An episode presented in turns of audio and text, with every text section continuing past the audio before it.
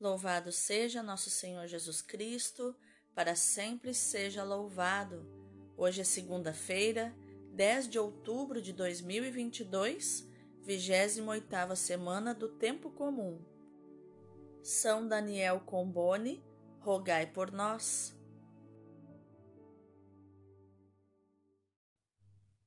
Iluminai, Senhor, as nossas ações, para que em vós comece e em vós termine tudo aquilo que fizermos no dia de hoje, em nome do Pai, do Filho e do Espírito Santo. Amém. Rogai por nós, ó Santa Mãe de Deus, para que sejamos dignos das promessas de Cristo. Senhor, nosso Deus Todo-Poderoso, eu creio que tu és a própria excelência. Por isso eu creio que és excelente em todas as tuas obras e que tens o melhor para mim. Eu te consagro esse ano de 2022 para que seja um verdadeiro ano da excelência em todas as áreas da minha vida, na saúde do meu corpo, da minha alma e do meu espírito, na minha vida profissional e financeira, na minha vida emocional e na minha vida familiar, e também, em especial, na área política do nosso país, nessas eleições que se aproximam o segundo turno.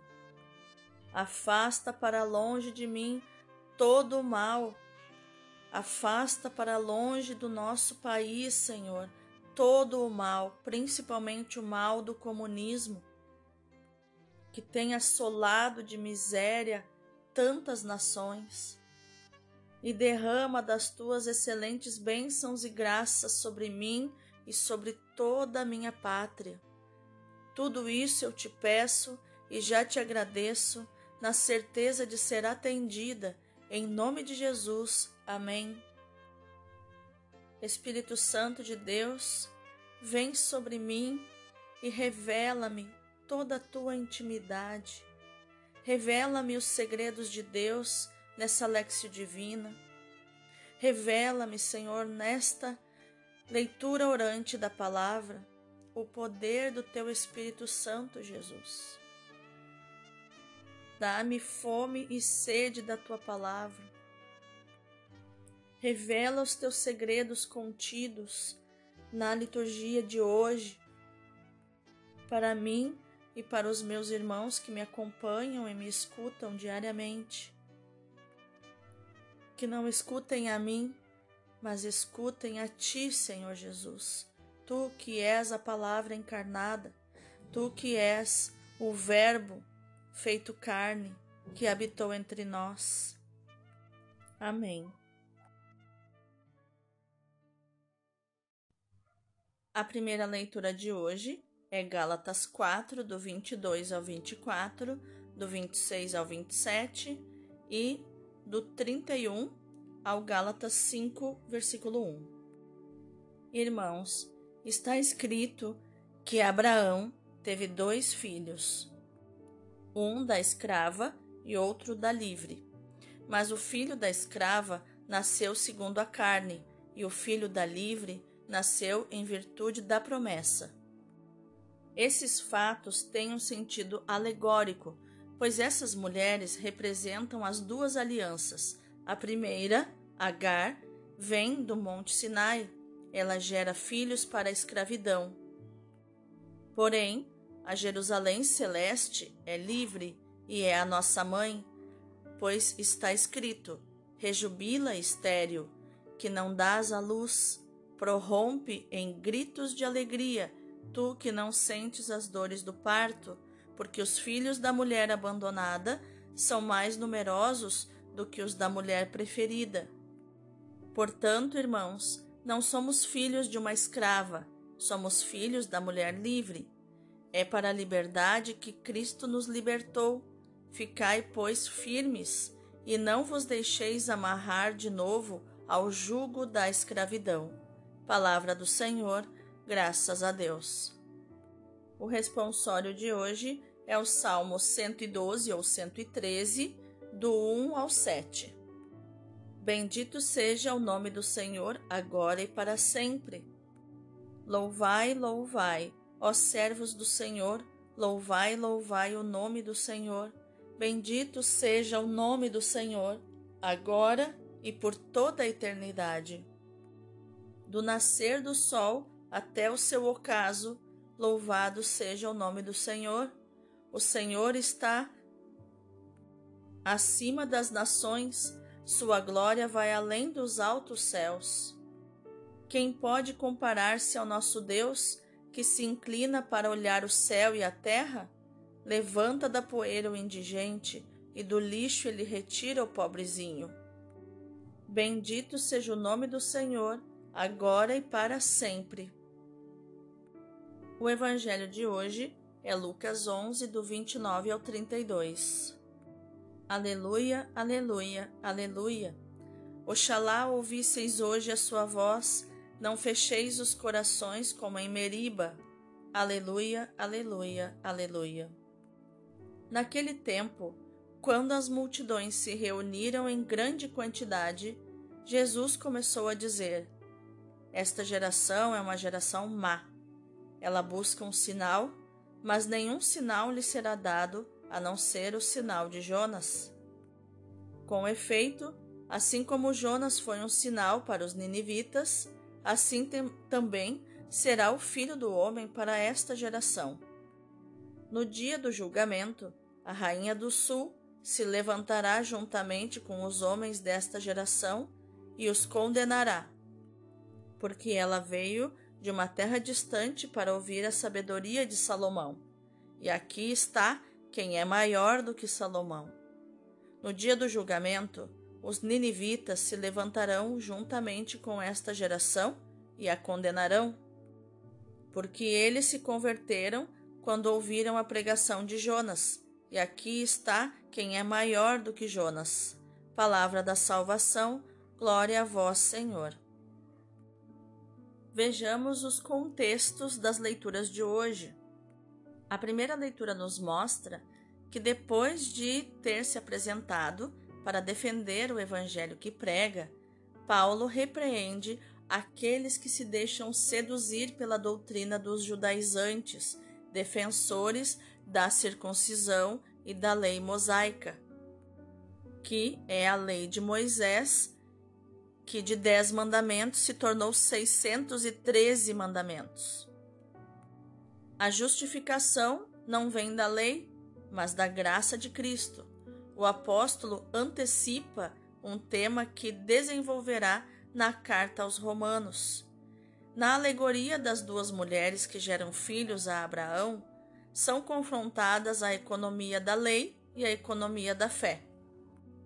Agar, que é escrava, gera o seu filho na escravidão da carne, na antiga aliança, representada por Agar, é um jugo de escravidão. Sara, a mulher livre, gera Isaac, o filho da promessa. Em Cristo, nos tornamos filhos de Deus nos tornamos livres porque nele a promessa foi plenamente realizada. Tendo por horizonte as duas mulheres, estão duas montanhas, também elas simbólicas. Por detrás de Agar, observa-se o Monte Sinai, onde, no meio de relâmpagos e trovões, Moisés recebeu as tábuas da lei Sobre essa lei é que se fundou a antiga aliança entre Deus e o seu povo. Deus foi fiel ao seu amor, comparado ao do esposo pela esposa, mas o povo, em breve, se esqueceu da promessa de cumprir a lei. Tornando-se semelhante a uma esposa infiel, por detrás de Sara brilha o Monte Sião, a cidade de Jerusalém, que, qual noiva adornada para o seu esposo, como diz Apocalipse 21, versículo 2, para conduzir a Deus os filhos da nova aliança. A Jerusalém celeste, de Gálatas 4, 26, pode alegrar-se porque regenerou muitos filhos para a vida nova em Cristo Jesus. O salmo de hoje confirma isso. Né? Diz que bendito seja o nome do Senhor agora e para sempre. que desde o nascer ao pôr do sol o nome de Deus seja louvado. Já no Evangelho, Jesus prossegue a viagem para Jerusalém, onde vai consumar o seu mistério pascal. Irá morrer na cruz para ressuscitar ao, terceiro dia. Lucas põe na boca de Jesus uma série de ensinamentos, exortações, respostas e repreensões. No texto de hoje, Jesus repreende uma multidão desse povo de cabeça dura que tem dificuldade em acolher a palavra de Deus. O povo pede sinais que garantam a autenticidade daquele Messias. Que sinal? Esta multidão é muito semelhante aos ninivitas, que não eram capazes de distinguir a mão direita da mão esquerda. É muito semelhante aos pagãos, que há pouco chegaram à fé e aos quais Lucas se dirige. É muito semelhante a nós, que andamos sempre em busca de coisas extraordinárias e imediatas. Jesus responde falando de juízo e de condenação, mas, ao lembrar a salvação de Jonas, símbolo da sua morte e ressurreição, Jesus acentua a misericórdia salvífica de Deus. Essa misericórdia foi oferecida aos ninivitas em troca da sua conversão e à rainha do sul pela busca generosa da sabedoria. Aos judeus e gregos é pedido um espírito aberto. Felizes os que ouvem a palavra de Deus e a põem em prática, diz Lucas 11, 28. Esta bem-aventurança contrasta ainda mais com as palavras de juízo e de condenação. Só é julgado e condenado quem recebeu o tesouro da palavra revelada e, permanecendo escravo de uma falsa fidelidade à lei, não sabe reconhecer os sinais da presença do Salvador. São também para quem não sabe aceitar a dura linguagem da cruz e não ousa esperar a ressurreição mas vamos meditar mais profundamente essa palavra. Aparentando tratar de problemas do passado, as leituras de hoje nos oferecem uma mensagem atual. De fato, é sempre atual a tentação de nos agarrarmos a ideias fixas sobre as propostas de Deus e sobre as condições para nos justificarmos diante dele. Mas Deus quer respostas livres e atitudes de confiança filial, se quase sempre nos é necessário exercitar a fé e crer para além das evidências, somente a certeza de que Deus nos ama acima de todas as nossas expectativas é capaz de rasgar os horizontes reduzidos do legalismo e do lucro. É muito triste que, passados dois mil anos, desde que Jesus Cristo nos ofereceu um sinal bem mais eloquente e bem mais eficaz do que o de Jonas, ainda se corra em busca de sinais e de provas em astrólogos, cartomantes, feiticeiros, bruxas ou nas fantasias de seitas pseudo-religiosas. Parece bem mais simples acreditar, crer no amor e abandonar-se como filhos nos braços do Pai. Mas nem sempre as pessoas querem o mais fácil, o mais simples. Porque o simples é tão simples que gera dúvidas da sua eficácia. No Evangelho de São João, o sinal, mais do que uma prova, é uma luz lançada sobre o mistério da pessoa e da missão de Jesus por meio de realidades simbólicas naturais, a água, o pão, a videira, o vinho, a luz, etc. E de realidades bíblicas, serpente de bronze, maná, rocha, etc.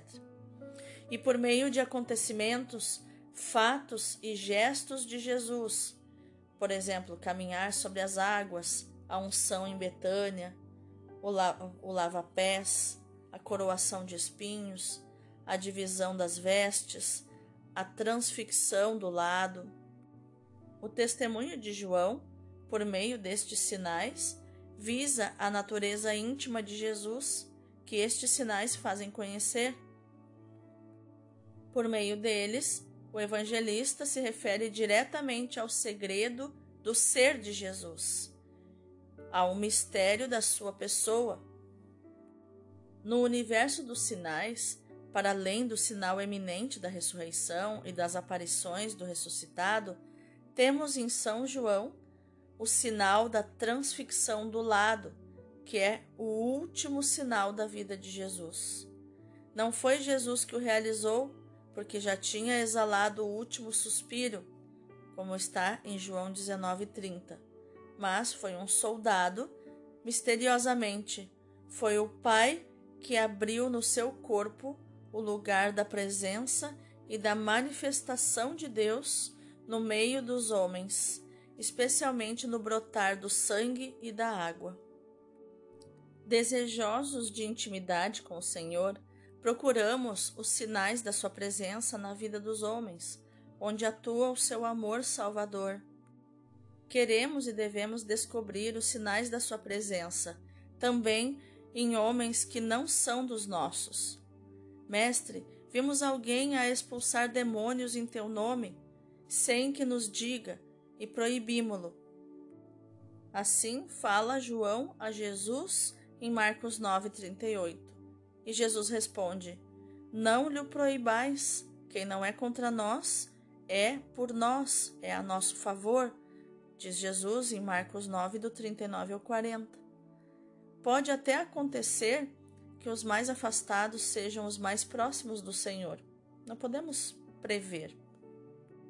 Assim aconteceu na vida de Jesus. Nicodemos e os judeus de Jerusalém são entusiastas dos sinais que Jesus realiza, acreditam nele e o reconhecem como o enviado de Deus. E todavia não chegam à fé perfeita, e Jesus não se fia neles, porque sabe o que há no coração do homem conforme João 2, do 23 ao 25 e João 3, do 1 ao 10. Chegam, pelo contrário, à fé os desprezados, os cismáticos samaritanos, por exemplo. Este é, na verdade, o Salvador do mundo, eles dizem em João 4,42. E, mais ainda, chega à fé o pagão funcionário real que acredita na palavra de Jesus, que crê em Jesus no que Jesus diz: Vai, o teu filho está salvo. Aquele homem creu na palavra de Jesus e se pôs a caminho, como está em João 4,50. O seu filho estava verdadeiramente curado. Acreditou ele e toda a sua família, como está em João 4,53. Pois bem, onde atua o amor que salva de Jesus, também nós queremos estar presentes, unidos no seu amor pelo Pai e pelos homens, especialmente pelos pequenos e pelos pobres, porque Cristo se identificou com eles. Como lemos em Mateus 25, versículo 40. Vamos orar? Senhor Jesus Cristo, tu és o verdadeiro Filho da promessa o Filho livre que nos tornas livres. Quero te pedir hoje a tua graça para que eu possa crescer na liberdade, seguir-te e acreditar em ti, que és o sinal enviado pelo Pai para nos manifestar o seu amor. Mais do que acreditar, Senhor, ajuda-me a crer que envolve confiança que envolve intimidade, que envolve relacionamento contigo. Que eu saiba dispensar todos os outros sinais, fixando-me só naquele que o Pai quis nos dar, tu mesmo, Senhor Jesus, crucificado de lado aberto e ressuscitado para nossa justificação. Que na união contigo eu saiba também descobrir os sinais da tua presença na vida dos seres humanos e do mundo. Amém.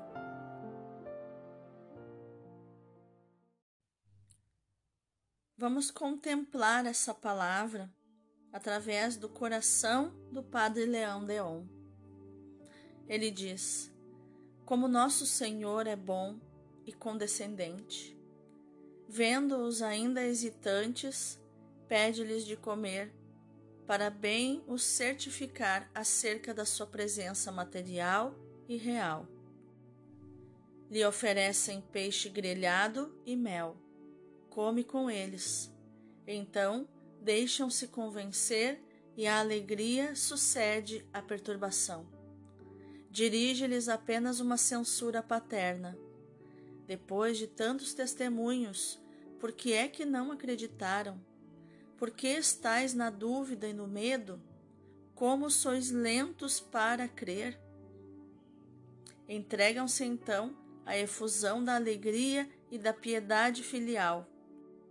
Começam a compreender as profecias, alegremo-nos com eles. Bendigamos a providência que permitiu as suas dúvidas e a sua lentidão em crer. Quiseram provas, sinais concretos da ressurreição do Salvador. Tocaram nas suas chagas, comeram com ele.